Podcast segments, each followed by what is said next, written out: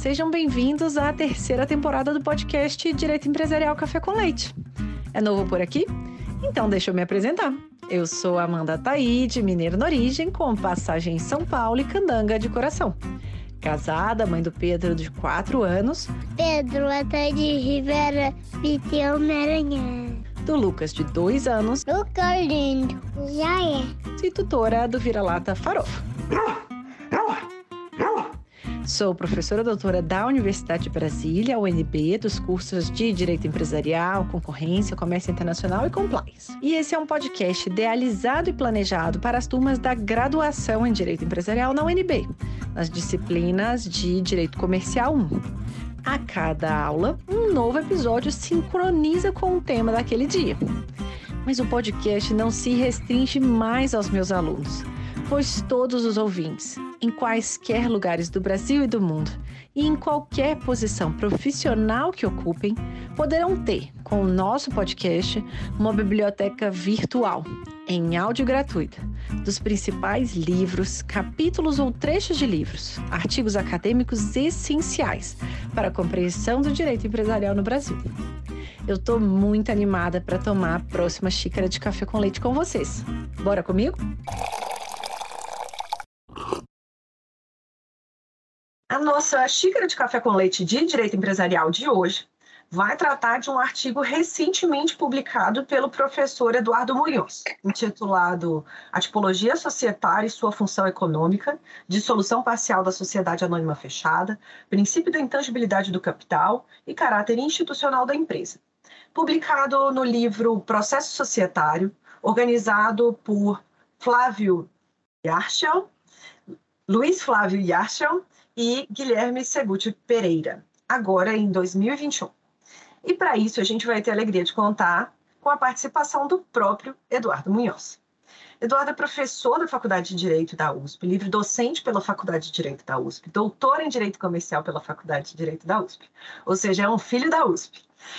O doutor em Direito Comercial, oh, é, tem experiência na área de direito comercial, com ênfase nos temas de sociedade anônima, poder de controle, grupos de empresa, mercado de capitais, fusões e aquisições, sociedade limitada, litígios empresariais, arbitragem, recuperação de empresa e falência. É incontornável e agora a gente está suprindo uma lacuna nessa terceira temporada, chamando o professor Eduardo Munhoz. É advogado, sócio fundador do escritório Munhoz Advogados. Professor Eduardo, muito obrigado por ter aceitado o convite para participar do nosso podcast e por apresentar, de um modo simples, curto e gostoso, esse tema dos tipos societários e da sua função econômica. Muito, muito bom dia, Amanda. É um prazer enorme estar é, tá aqui no, no, no podcast, que tem sido maravilhoso para o direito comercial, tem preenchido realmente a função de explicar temas difíceis de modo, de modo simples. Né? Então, fiquei muito contente com, com o convite e especialmente para falar desse tema, que eu acho que é um tema é, importante, que precisa de fato ser destacado.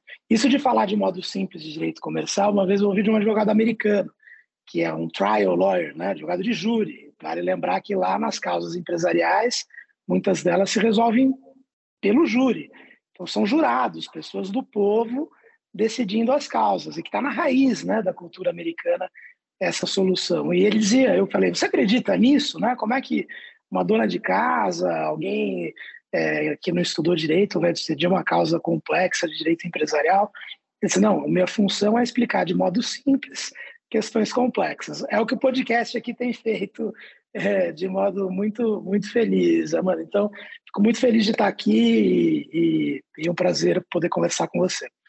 Excelente, essa é mesma ideia, assim, eu me lembro de dois, de duas é, passagens, assim, uma é que diz o Barack Obama, ele falava que se ele não conseguisse explicar algo para o jardineiro da Casa Branca, ele não estava fazendo certo o trabalho dele.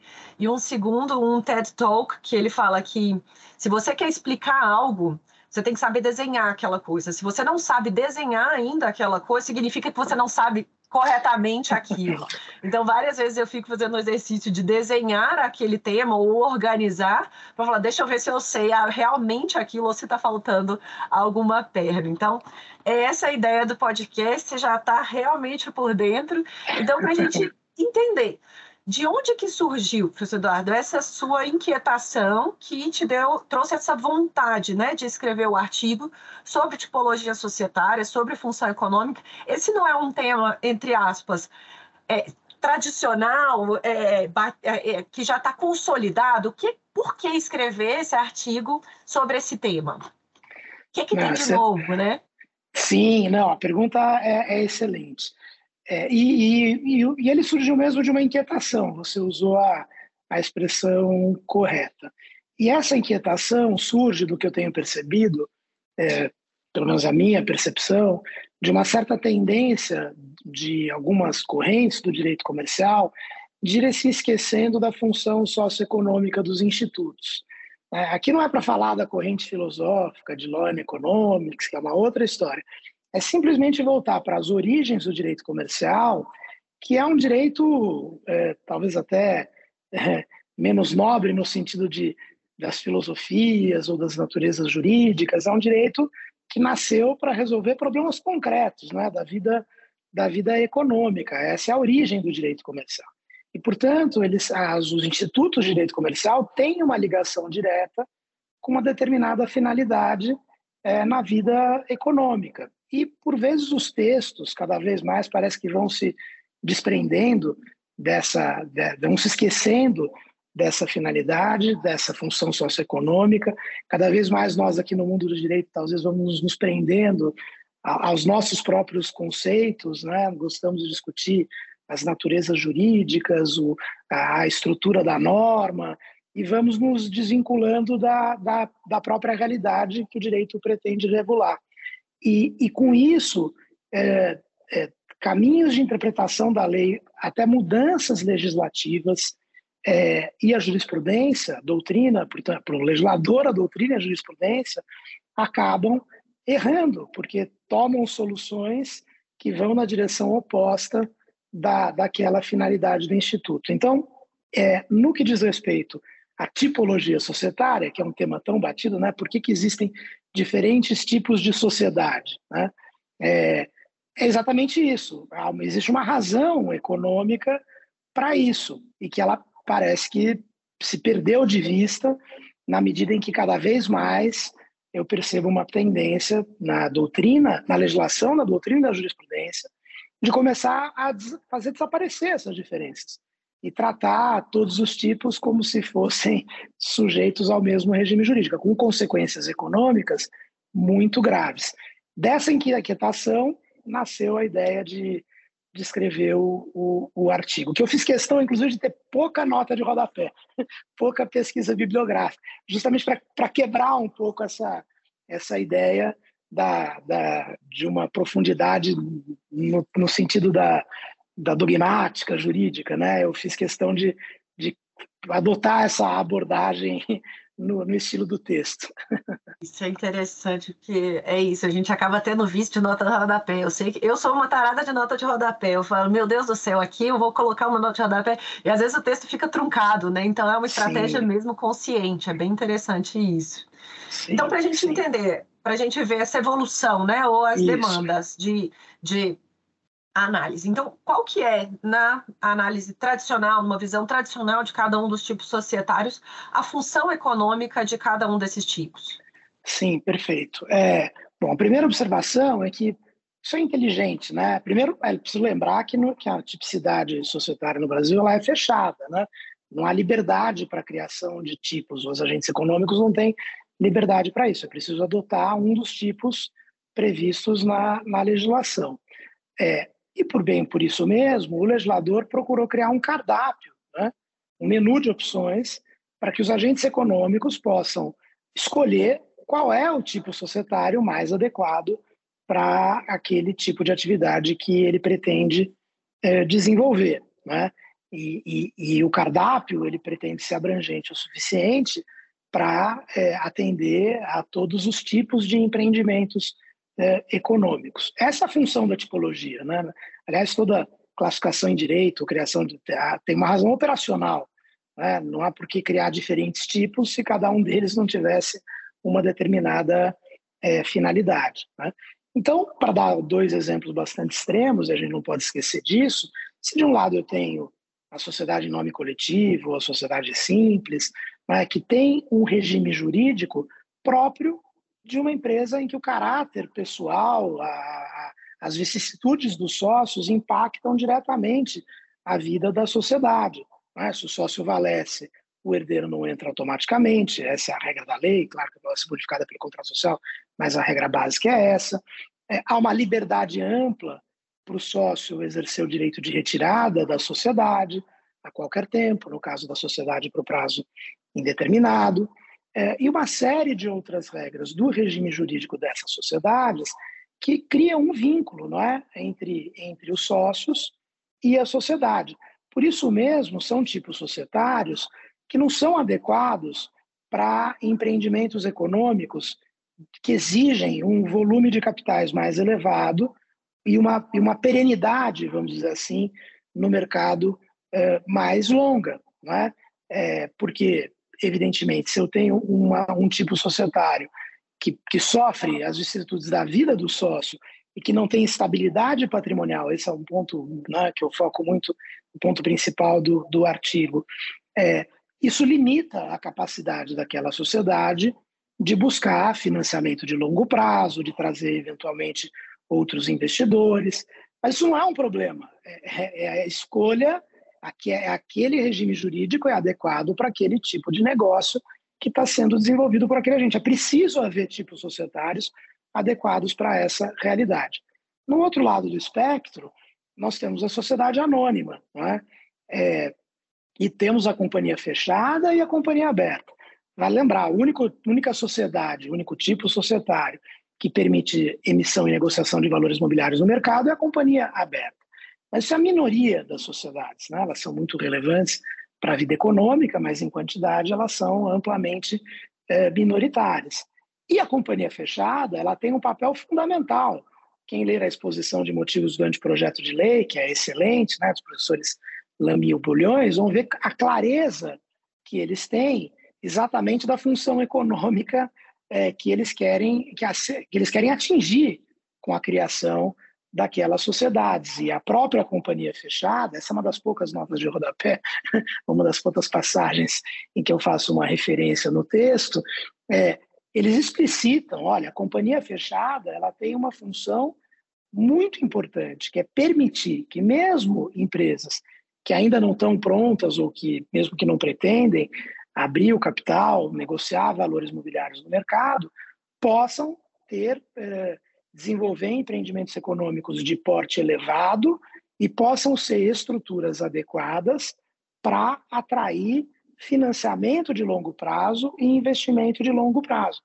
Para isso, o que, qual foi a preocupação da lei, do legislador?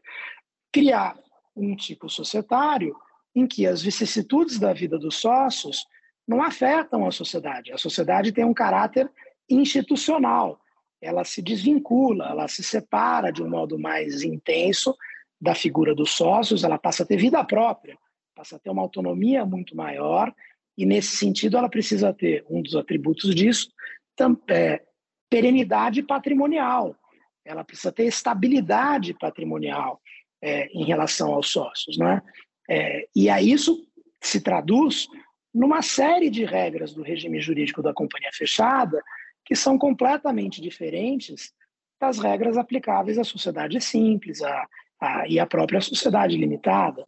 Né? Então, um exemplo, que é um dos temas principais do artigo, é exatamente que diz, né, com a perenidade patrimonial, é a própria disciplina do direito de retirada. Né? Na sociedade anônima, tanto a, isso se aplica à companhia fechada é o mesmo artigo, aliás, nesse ponto não há diferença de tratamento entre a fechada e a aberta. O acionista não tem liberdade para se retirar da sociedade a qualquer tempo. Ele somente pode se retirar no caso de divergidas daquelas deliberações sociais expressamente previstas num rol taxativo é, pela lei. Mas, por que isso? Tem uma razão econômica. É porque se o sócio ele pode sair, deixar a sociedade a qualquer tempo, isso significa uma instabilidade do patrimônio da sociedade. Quando o sócio sai, ele leva consigo os haveres sociais. Então, há uma, uma transferência patrimonial, portanto, uma redução do patrimônio da sociedade em favor do sócio. Se isso pode ocorrer a qualquer momento, as pessoas que contratam com aquela sociedade, um investidor minoritário, um credor que vai fazer um financiamento de 10, 15, 20 anos, vai ficar preocupado, falar, puxa vida, a qualquer momento o sócio vai embora e o fato dele ir embora e reduzir o patrimônio da sociedade com isso pode comprometer o, o projeto de crescimento, de expansão, a própria, eventualmente, continuidade da, da sociedade. Então, tem uma razão de ser aquela regra que está na lei. É, e o que nós vemos por vezes, e eu digo legislação, doutrina e jurisprudência, é que cada vez mais se aproxima o regime da companhia fechada ao regime não é nem da limitada, é o da sociedade simples. É, nas normas, que algumas delas eu nem considero aplicáveis sequer a limitada, mas há quem entenda que se aplicam, é, e isso se faz sem pensar nessa relevância econômica que a companhia fechada é, exerce como um tipo societário de perfil mais institucional, mais, é, é, com mais estabilidade é, patrimonial. Eu estou me estendendo na primeira resposta, quero devolver para você, Amanda, mas só para terminar essa primeira parte, não é à toa, e o mercado reconhece isso, né? Se eu não me engano, se não for regra escrita, é regra, acho que é regra escrita.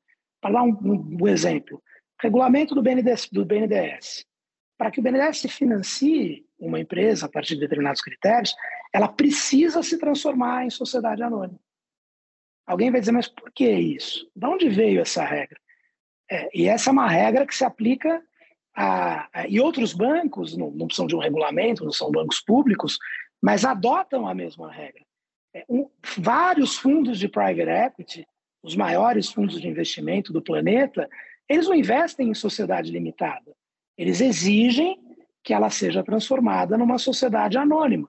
Por quê? Por causa do regime jurídico que a sociedade anônima oferece.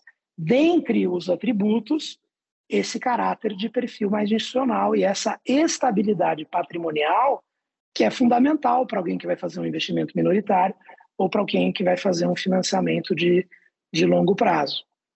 Né?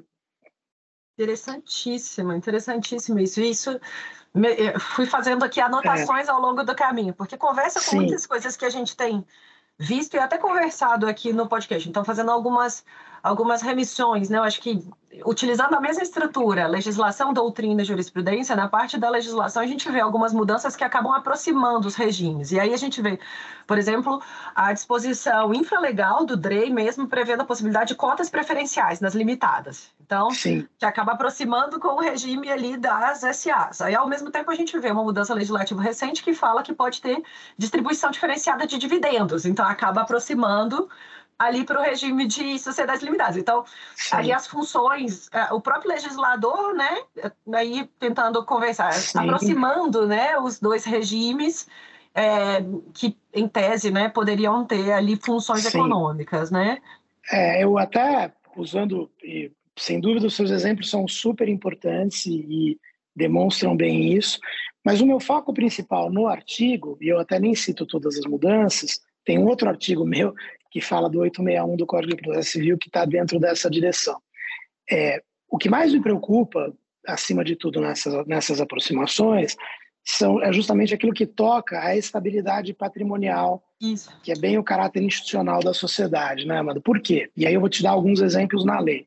Um deles eu cito no artigo, que é o 591 do Código de Processo Civil, que eh, criou a hipótese da dissolução parcial da sociedade anônima da companhia fechada. É, a jurisprudência já vem tratando disso, eu já falo disso daqui a pouco, mas agora é uma norma na lei do Código de Processo Civil. A lei das SA não trata disso, né? não, não há previsão de dissolução parcial na lei das SA. Mas o Código de Processo, ao disciplinar a dissolução parcial de sociedades, é, incluiu a companhia fechada junto com a sociedade limitada e as demais sociedades. O código de, e, e obviamente, dissolução parcial, nós vamos tratar disso, é uma dessas situações, né? em que, por conta de um desejo do sócio de se retirar, ele quebra o vínculo societário e leva consigo parte do patrimônio da sociedade. Então, se eu digo uma regra ampla, de uma ampla liberdade para dissolver parcialmente uma sociedade, significa dizer o quê? Que você tem, existe ampla liberdade para o sócio sair e levar consigo parte do patrimônio social, em detrimento, repito, dos demais sócios, dos investidores, dos credores, dos trabalhadores, porque isso pode comprometer a capacidade de crescimento da empresa. É, outro exemplo muito importante é o artigo 861 também do Código de Processo Civil. Aqui parece que o Código Civil andou mal, na minha opinião, no tratamento das empresas, é, que prevê é, a possibilidade do credor de, do sócio penhorar cotas ou ações de sociedades. Só que não é só que ele penhora a cota ou as ações. O, o, Código de Processo diz que o credor, no caso da penhora, se os outros sócios não, não querem adquirir as cotas ou ações penhoradas, o credor pode exigir a liquidação da cota ou da ação pela sociedade. Você tem que pagar o valor correspondente e aquela coatuação. E o Código de Processo Civil, de novo, colocou a companhia fechada junto com as demais sociedades, só deixou de fora a companhia aberta. Significa dizer, então, no Brasil, que hoje as companhias fechadas respondem pelas dívidas dos sócios, até o limite do valor das ações. É outro exemplo de atingir o patrimônio da sociedade por uma vicissitude do sócio. Então, isso é a lei cada vez mais colocando a companhia fechada junto com outros tipos societários e deixando de lado só a companhia aberta, em questões que dizem respeito à estabilidade patrimonial Sim. da sociedade. Então, esses são exemplos, são exemplos da lei. Exemplos na jurisprudência, talvez o maior seja, de fato, a questão da dissolução. Né? No começo, eu me lembro de decisões do Superior Tribunal de Justiça que, no caso da sociedade anônima, falavam que pedido de solução parcial era impossibilidade jurídica do pedido. Quer dizer, a lei não admitia, então não cabia. Até porque a dissolução parcial, como construção jurisprudencial, nasceu do fato de que nas demais societárias, sociedades, com exceção da anônima, o sócio, qualquer sócio, podia pedir a dissolução total. Era a regra do Código Comercial, que se aplicava inclusive por cotas de responsabilidade limitada. Aí, para preservar a empresa, convertia-se a total na parcial. Né? É, mas então, na anônima, o STJ dizia: sequer cabe pedir, não, não existe. Com a evolução da jurisprudência, nós vemos uma série de precedentes hoje do STJ dissolvendo parcialmente sociedades anônimas por quebra de afexos societatis isso é quase uma contradição em termos com o tipo companhia fechada. Né? A sociedade anônima ela nasce com uma estrutura que prescinde dessa ligação pessoal entre os sócios. Bom, a Fexo é um lindo artigo do professor Erasmo, que já está superado, né? um conceito que deve ser sugerido pela da comunhão do escopo, mas de todo modo, na sociedade anônima, ela tem um caráter institucional por mais que se diga que ela pode ser formada por uma família, que são membros da mesma família, se a escolha foi consciente por aquele tipo societário, isso precisa ser observado. É, e eu dou um exemplo de um caso da vida real. Né? É, há muitos anos, 15 anos atrás, é, eu trabalhei num caso em que era uma dissolução, um pedido de solução parcial de uma sociedade anônima. E a alegação era justamente, era uma, anônima era uma holding familiar, mas sob a forma de sociedade anônima, e a alegação era a falta de afexio entre os acionistas. Acontece que, naquele caso, a anônima foi criada num planejamento societário para resolver uma briga entre os herdeiros no inventário que já transcorria há mais de 15 anos. Então, nunca houve afexo societários. O que havia era uma briga horrorosa e a solução para tentar preservar o patrimônio e achar um mecanismo que mantivesse as empresas do, do grupo, da família, sem que a briga pessoal ou as desavenças pessoais afetasse a condução dos negócios, foi uma escolha consciente de criar uma sociedade anônima com um acordo de acionistas super complexo. Foram grandes juristas da época que pensaram naquele planejamento e criaram. Eu não, não trabalhei nesse momento, eu trabalhei já na, na briga judicial. E aí o meu argumento era exatamente esse: olha, aqui é, não havia afexo. O que, o que houve foi uma escolha consciente do tipo societário. Se a jurisprudência diz, não, dissolve igualzinho as outras sociedades, então eu eliminei essa escolha dos agentes econômicos, eu eliminei dos operadores do direito a possibilidade de criar, de pensar nisso como uma solução para resolver o, o problema. E os investidores vão ficar sempre muito preocupados. Então, o BNDES, que eu dei o exemplo, os bancos, o fundo de private equity, para puxa vida, como é que é o negócio? Eu vou financiar a construção de uma usina hidrelétrica. Você tem ali três grupos empresariais que se associam para empreender, como várias das nossas usinas hoje, quase todas elas. Você tem ali um operador, tem fundo de pensão como financiador, tem o BNDESPAR como financiador, quase todas são companhias fechadas. Então, a qualquer tempo, uma dessas empresas diz: quero é, de direito de retirada, de solução parcial, vou embora. Antes da usina estar tá pronta, quero levar 50% do patrimônio, 30% do patrimônio, é, do valor das minhas, que equivale ao valor das minhas ações, inviabiliza o negócio. Então, a regra do jogo é: o sócio não pode levar embora o que ele alocou como capital patrimônio, pior do que isso, ele não pode levar embora os haveres, a parte que lhe corresponderia do patrimônio numa liquidação parcial, é, com toda a liberdade. Isso não é ferir o princípio constitucional do direito à associação, que não tem nada a ver com essa história. Isso não é uma limitação, isso é uma escolha do legislador para permitir criar uma estrutura jurídica que permita que várias pessoas aloquem recursos para levar adiante o empreendimento, sem que cada uma delas possa, a qualquer tempo, inviabilizar que isso ocorra ao levar consigo o patrimônio, é, uma parte daquele patrimônio. Então, existe uma função econômica fundamental, e isso não é só no Brasil, né? É, a gente tem essas estruturas é, em vários outros países. É, não, em nenhum país, eu não conheço uma situação nos países envolvidos que dissesse: olha, a única sociedade que é institucional de verdade, que o patrimônio tem estabilidade, que o sócio não pode retirar o patrimônio a qualquer tempo, é a companhia aberta. E o resto, todas as demais sociedades, são sociedades de perfil mais pessoal, com grande instabilidade patrimonial. É, então, se alguém quer ter uma, um empreendimento de grande porte, vai ter que se transformar numa companhia aberta. Seria uma loucura, um absurdo, não é assim. Né? Então, o papel da companhia fechada, ela, ele é extremamente importante, não pode ser esquecido. Então, quando se estuda direito de retirada, dissolução é, é, e outras regras do regime jurídico, é preciso ter essa perspectiva, a perspectiva da função econômica daquele, daquele regime, e não simplesmente é, não, esse o assunto aqui é muito parecido.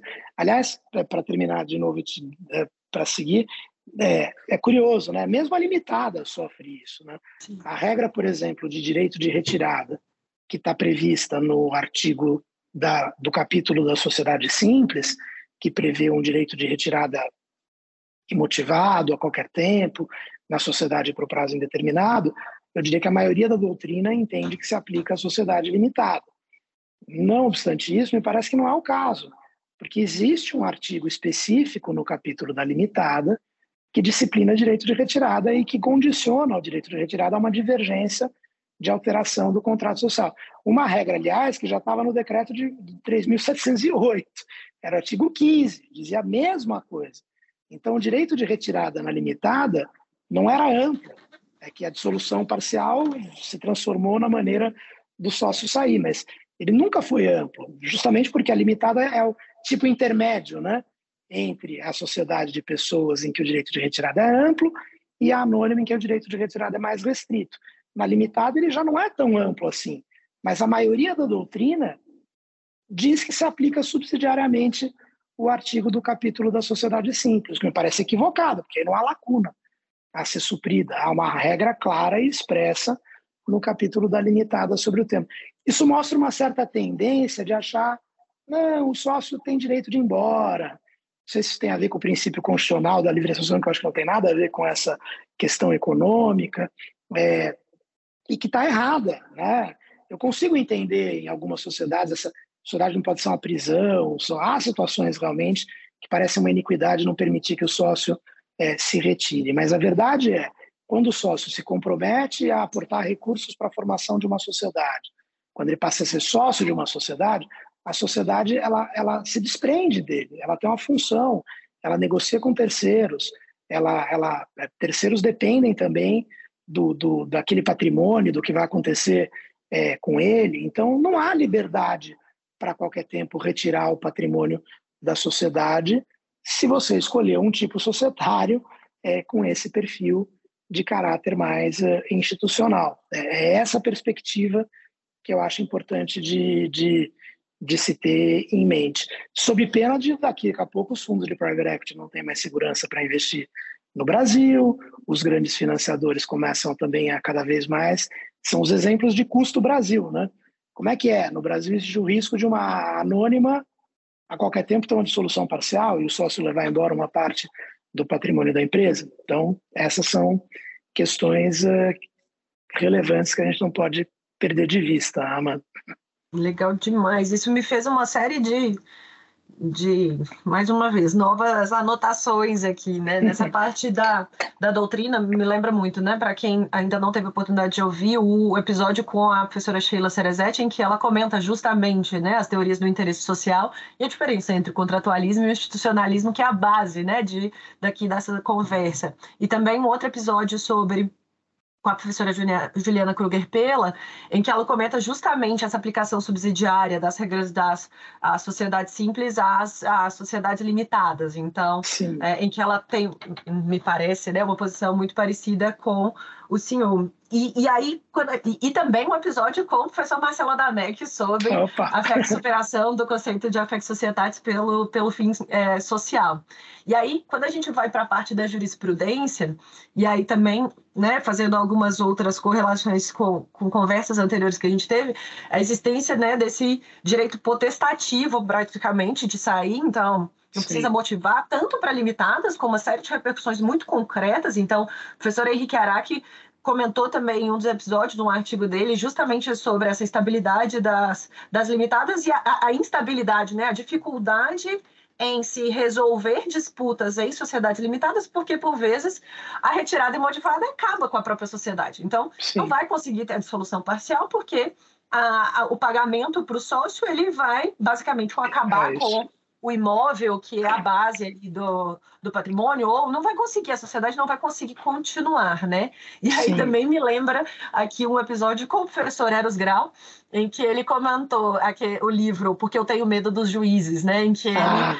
é, comenta a, a, a, visão né, dele de que o juiz ele deve aplicar o direito e não necessariamente fazer justiça, né? Que é uma, uma ode ao positivismo, que é a posição do professor. E aí me lembra justamente que a lei de sociedades anônimas não tem a possibilidade prevista né, de dissolução parcial, mas isso, ok, veio agora prevista no CPC, mas não na lei da CA. Então, como que a gente né, vai vendo essa evolução da jurisprudência? É claro que tem a gente sabe, né? Até o livro da professora Anforgione deixa isso bem claro, falando, a gente tem uma evolução do direito comercial. A gente saiu da mercancia, a gente está no mercado. A gente tem que fazer adaptações ao nosso regime, evoluir, mas eu acho que é, é, é interessante essa visão, né? Que que você traz, professor, que é dessa, talvez o fio condutor ser justamente a função econômica daquelas sociedades, né? Sim. E, e para a gente entender a sua proposta mesmo, qual que é então a sua proposta no artigo, né? Como analisar o princípio da intangibilidade, esse caráter institucional da empresa, em questões como, por exemplo, essa dissolução parcial de sociedades anônimas fechadas? Perfeito, Amanda. Não, acho que você que bom que eu estou bem acompanhado. Hein? Você citou aqui excepcionais professores e, e, acho que é importante que a gente revitalize. Só um comentário rápido antes de entrar na, na pergunta específica. É que quando a gente lê Valdemar Ferreira, Carvalho de Mendonça, quanto mais para trás a gente vai, a gente vê que os textos que tratam dos institutos comerciais é, sempre estão tratando da, da, da, questão econômica, né? qual o efeito econômico da norma, que finalidade econômica a norma que tem que atender. E parece que ao longo do tempo isso foi se perdendo. E, e isso, isso é um problema muito grave. Né? A gente precisa. É, isso tem a ver com o que o teu podcast está fazendo, a academia, porque isso não se muda por um ato legislativo. Né? É cultura, ensino jurídico e uma revitalização da ideia de que o direito comercial ele lida com a economia. Então, essa aproximação de quem estuda direito com, inclusive estudar economia também é fundamental, né? Senão a gente começa a falar sobre é, sobre os nossos bacharelismos, né? Sobre o homem que fala javanês, vira uma conversa desconectada da, da realidade e, e aí nada funciona. Então, esse é um ponto muito importante. É, Indo diretamente, então, para a sua, sua pergunta, né? qual que é a minha visão? Primeiro, é, no caso da, da sociedade anônima, é, a, é preciso observar com muito rigor é, o, o princípio da, da, da, integridade do capital social em sentido de um modo amplo, né? no sentido de que é, o patrimônio da sociedade deve haver uma regulação restrita das transferências patrimoniais entre a sociedade e o sócio. Não há liberdade na anônima para o sócio é, retirar bens do patrimônio da sociedade. Isso se aplica em relação ao controle estrito senso do, do capital social, então a, a, disciplina da redução do capital. Isso se aplica às regras sobre distribuição de, de dividendos. Né? A sociedade ela pode distribuir dividendo em cima do lucro. Né? Ela não pode distribuir algo que não seja é, uma parte do lucro líquido para o sócio, é toda uma disciplina para isso. É, e a disciplina da dissolução. É? São é, conjuntos de normas que procuram assegurar para todos aqueles que se relacionam com a sociedade que o patrimônio dela permanece integramente íntegro e alocado à persecução do objetivo social, ao exercício daquela atividade econômica e à obtenção do lucro, sem que possa haver reduções derivadas da vontade é, do, do sócio. Então, nessa perspectiva, primeiro eu tenho que olhar para o direito de retirada com muito rigor. Né? O direito de retirada não pode ser ampliado. O direito de retirada é aquele que está previsto expressamente na lei, que ocorre naquelas situações, naquele rol taxativo previsto na lei, que, aliás, é um rol bastante amplo. Quando se analisa o direito comparado, se vê que, pelo menos nas companhias abertas, o rol é bem menos amplo do que o da lei brasileira. A lei brasileira já é bastante é, flexível em termos de permitir ao acionista é, se retirar e, com isso, levar consigo é, uma parte do patrimônio da sociedade. No caso da dissolução, que é outra situação né, de, de, de, transferência patrimonial, é, me parece que é, não deveria haver a dissolução da sociedade, deveria ser sempre a dissolução total, né? a dissolução que decorre, por exemplo, da inexequibilidade do objeto da sociedade. Aliás, o Superior Tribunal de Justiça, quando define a, a parcial, muitas vezes se vale desse dispositivo, o que me gera uma, uma perplexidade. Puxa, se, é, se a sociedade não consegue atingir o seu fim, então ela tem que ser dissolvida totalmente, e não parcialmente. Né? É, dissolu... Em casos excepcionalíssimos de abuso de forma, de fraude, eu conseguisse demonstrar que a forma sociedade anônima foi, não foi adotada de forma consciente, aí eu posso eventualmente cogitar de aplicar algum princípio de outro tipo societário, mas são situações absolutamente uh, excepcionais.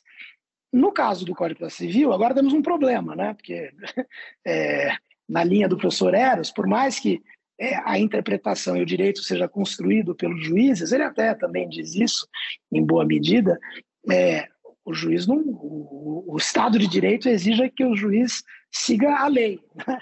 Então, é, a lei muitas vezes estabelece uma latitude de interpretação, mas existe uma latitude de interpretação, há um conjunto de diretrizes, o juiz não, não é cada juiz uma sentença, senão não viveríamos num, num estado de, de direito. É, então, temos lei, e o Código Civil, lamentavelmente, na minha visão, é, num artigo muito mal construído, é, e que, que, na sua exposição de motivos questão de ver, ninguém cogitou de nada disso que a gente conversou aqui sobre os efeitos econômicos da, da norma, é, ele diz expressamente, trata da dissolução parcial de companhia fechada, não da aberta, mas sim da fechada. É, é bem verdade que ele diz que ele, ele não fala em fim da fexo. Nesse sentido, é até bom. Então, ele coloca solução parcial pela inexecuibilidade da, da impossibilidade da sociedade poder atingir o seu fim, que é o mesmo dispositivo da lei, um dos dispositivos da lei das SA para fundamentar a dissolução é, total. É, a minha maneira, então, de procurar interpretar é, bom, mas como é que vai caber dissolução parcial se a sociedade não tem mais a possibilidade de atingir o seu fim? É, eu proponho no artigo uma, uma interpretação que seria a seguinte: são situações excepcionais em que eu demonstro que existe, que, que, que não, não vamos falar na palavra desavença, mas que há, há entre os sócios um conflito que determina um impasse estrutural, portanto, é, perene, de longo prazo, e que inviabiliza a tomada de decisões empresariais. Então, vamos imaginar uma sociedade, para facilitar, que ser, tem os sócios com 50% de capital votante cada um, 50-50, e os dois sempre é, vão, tomam decisões no sentido oposto um do outro. Então, eu não consigo, a sociedade não consegue ser gerida, nenhum ato é aprovado por conta desse impasse estrutural. Essa seria, em teoria, uma situação em que a sociedade não consegue mais atingir o seu fim, porque não há mais como tomar decisões de gestão em virtude do impasse, e na qual, eventualmente, a dissolução parcial, com a saída de um dos acionistas, pode resolver o problema e permitir que ela volte a ter possibilidade de perseguir a sua finalidade. Então, seria essa a hipótese restritíssima, na minha visão, que permitiria a dissolução parcial de uma companhia de uma companhia fechada. É, mas não é, é bom dizer, o que eu percebo na análise de alguns dos precedentes, é, não vou nem dizer dos estados, diversos estados brasileiros, acho que os presidentes vão quase que aproximando na. Esquece que é anônima, já aplica dissolução parcial como se fosse na limitada.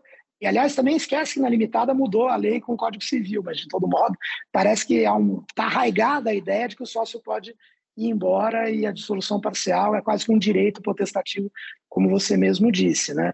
No STJ, me parece haver um cuidado maior, mas, de todo modo, me parece também que há uma leniência, uma, uma uma amplitude maior do que eu gostaria de ver é, na, na no, no, julgamento dos casos de dissolução parcial sociedade anônima. E o pior, a, a, tendência parece ser no sentido de cada vez mais ser é, mais permissivo em relação a essa dissolução parcial, e aí a, a estabilidade patrimonial, que é tão importante para a anônima, servir como um veículo efetivo para investimentos, financiamento de longo prazo, fica colocado uh, em, em xeque. Interessantíssimo. Deu para entender agora todos os seus argumentos do artigo. E agora, para a gente caminhar para o final.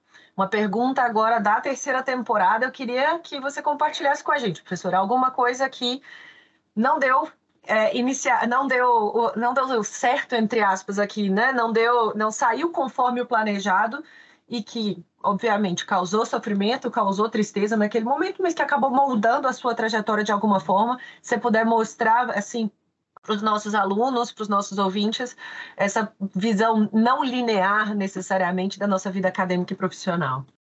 Sim. É... Bom, Amanda, eu pensei em algumas situações, eu não sei se causaram bem tristeza, mas são tropeços ou desencontros assim que não esperados, não planejados, e que vão moldando a sua a sua a sua vida, né? Eu vou citar duas situações, né? Uma logo no meu primeiro ano de formado, eu tinha ali que eu era estagiário no escritório e aí eu, eu com amigos queríamos fazer um novo escritório de advocacia e no final o sócio do escritório em que eu trabalhava, que era bem mais velho, convidou os meus amigos e fizemos ali uma grande união, né? Passados quatro meses, eu estava no Pandoro, que é um bar em São Paulo, muito tradicional, infelizmente acabou. Era, foi o criador de um drink maravilhoso, chamado Caju Amigo, que é caju e, e, Aliás, eu não lembro se era vodka, não lembro bem, mas é, o Pandora era um grande local. E aí, numa mesa, tinha uma pessoa, que, que é um gordão, assim, que tinha acabado de voltar de um spa. Eu não sabia, nem eu conhecia. É, ele era um domingo, às seis da tarde, É, eu estava com a minha namorada na época, eu e ela, e na outra mesa o Fábio Lila, que era um grande advogado, infelizmente faleceu, professor da Fundação Getúlio Vargas, foi meu grande mentor. Eu não conhecia, ele estava com o advogado do escritório dele, que esse sim eu conhecia, e ele me chama para conhecer o Fábio. Fui para lá, bom, Fábio encantador, começou a conversar. Bom, é alguém que sai do spa e no domingo à noite vai comer coxinha, empadinha no, e tomar caju amigo no Pandoro. Bom, eu fiquei uma hora conversando, minha namorada ficou brava, foi embora, me largou no, no, no Pandoro, ficou louca da vida porque eu demorei demais no, no, nos cumprimentos. Tinha outras pessoas na minha mesa, não é que eu larguei ela sozinha, mas de todo modo. Então, me causou um grande sofrimento nesse aspecto naquele dia e também depois o fato de que o encontro gerou que eu fosse para o escritório do, do Fábio e também deixasse os meus amigos. E era um escritório de um perfil com caráter muito mais voltado para o direito empresarial. Aliás, trabalhei lá junto com a professora Paula Forgione.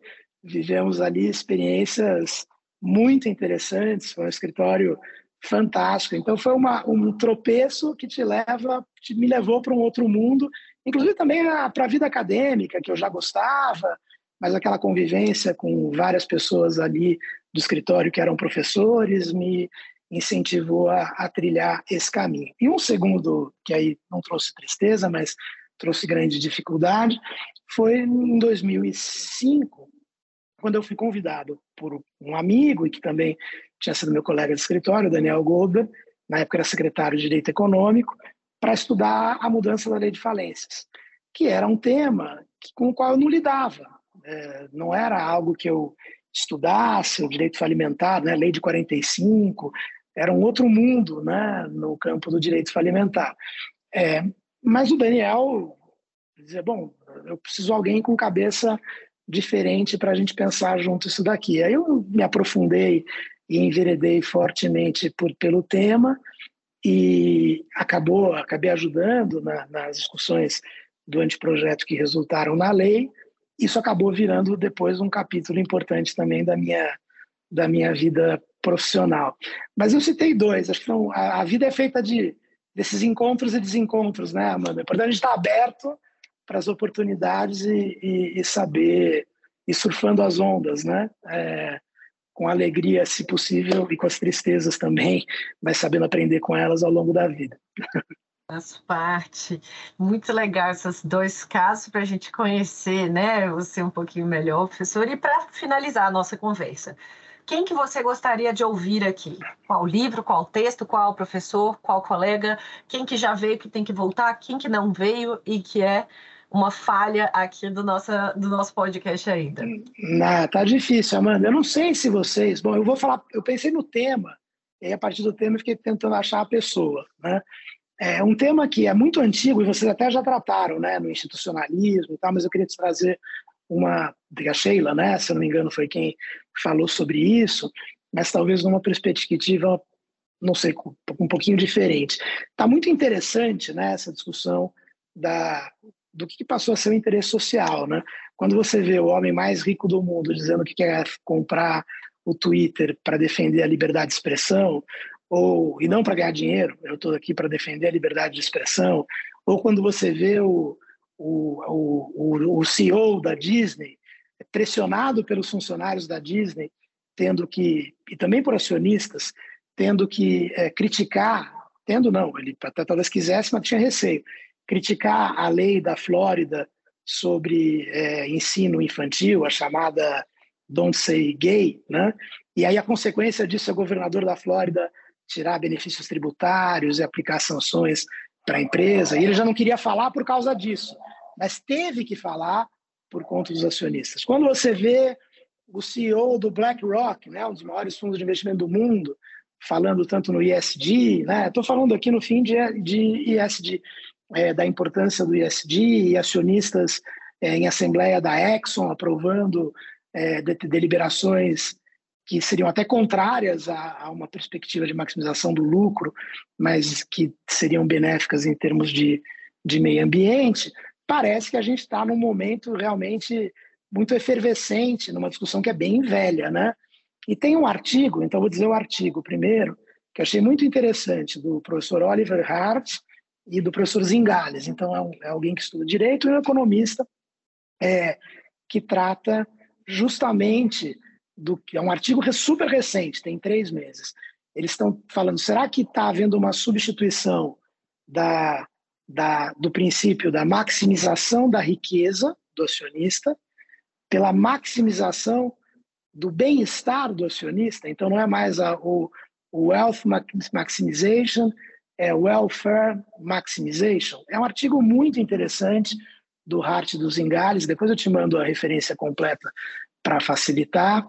É, e se tem alguém no Brasil que acho que pode ter um, uma visão ampla, não sei se ele já veio aqui no podcast ou não, é o professor Guerreiro. Não sei se ele já, já esteve com você ou, não. É, o professor Guerreiro trata disso desde. Ele fala muito do interesse público na sociedade anônima, a sociologia do poder. Eu acho até que talvez ele vai dizer que tudo isso é bobagem, mas ele vai trazer uma. uma eu acho que alguém diferente, também de uma geração diferente da, da, da Sheila, que pode trazer uma perspectiva sobre, sobre isso. É um tema velho também, mas que tem, parece que está ganhando aqui uma conotação nova, né, Amanda? Fica, fica a dica. Não é uma Excelente. fala, é só uma dica para novas temporadas do podcast. Fica para a quarta temporada, artigo aqui do Arte dos Engales, já está anotado. professor Guerreiro vai estar tá agora nessa terceira temporada, ah, sim, então. é, se tudo der certo aí com a anatomia do do, da, da sociedade anônima, a, a, tipo, a, a, sociologia da sociedade anônima. Ah, então pronto, já pode incluir o, esse perguntas sobre esse artigo dos Ingales, ele vai, era, é, exatamente, já está. Então, eu digo se algo que já está aí, Amanda. Não, não, não mas ainda não, não ainda não, ainda na data que a gente está gravando hoje ainda não está disponível, então já está certíssimo, vai ser aí para o benefício dos nossos ouvintes. Legal. E a gente vai comentar esse artigo específico, sim. Adorei essa sugestão. Então, acho que é isso. Eu te agradeço muitíssimo. A gente conclui aqui a nossa conversa. Professor Eduardo, obrigada pela sua visão, obrigada pelos seus insights. Fique convidado já para todas as próximas temporadas. Uma alegria tê-lo aqui. É, nossa xícara de café com leite foi muito bem tomada. Um ótimo dia para você, um ótimo dia para os nossos ouvintes. Até a próxima. Bom dia, Amanda. Bom dia a todos. Agradeço muitíssimo o convite de novo parabéns pelo, pelo podcast, que é demais.